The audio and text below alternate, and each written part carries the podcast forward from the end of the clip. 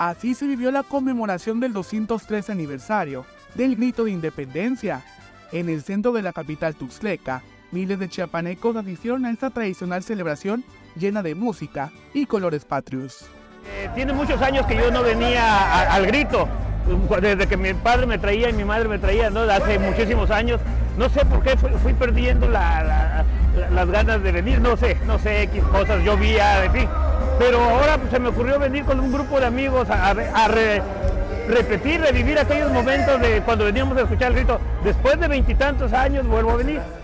Alrededor de las 7 de la noche, el programa artístico empezó con la participación de los cantantes chiapanecos, Carla Julisa, Nicoleta y Roy Benítez. A las 8 y media de la noche tuvo lugar la participación del artista originario de Juárez, Chiapas, Rayleigh Barba.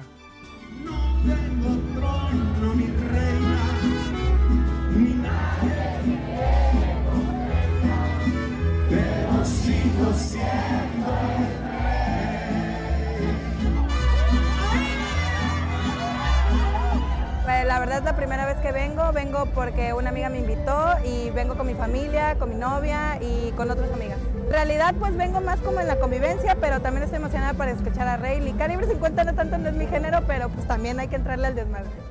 En punto de las 11 de la noche, las y los asistentes pudieron escuchar el acto llevado a cabo en Palacio Nacional por el presidente de la República.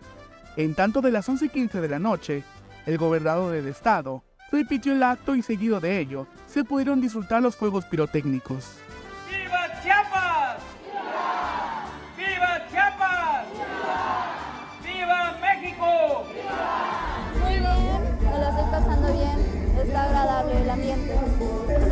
La primera vez que la paso aquí, eh, un 15 de septiembre en Chiapas, y vamos a ver qué tal.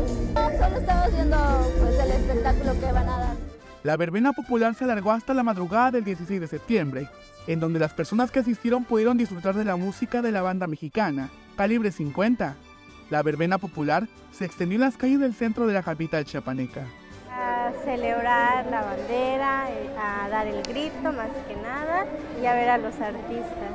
Me siento muy alegre, mi corazón realmente pues se alegra de ser orgullosamente mexicana y es un honor realmente tanto ser mexicana como ser chapaneca. Es orgullosa, creo que es la palabra que describiría, orgullosa.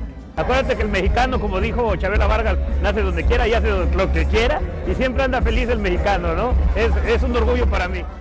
Para Alerta Chiapas, Eric Sandomí.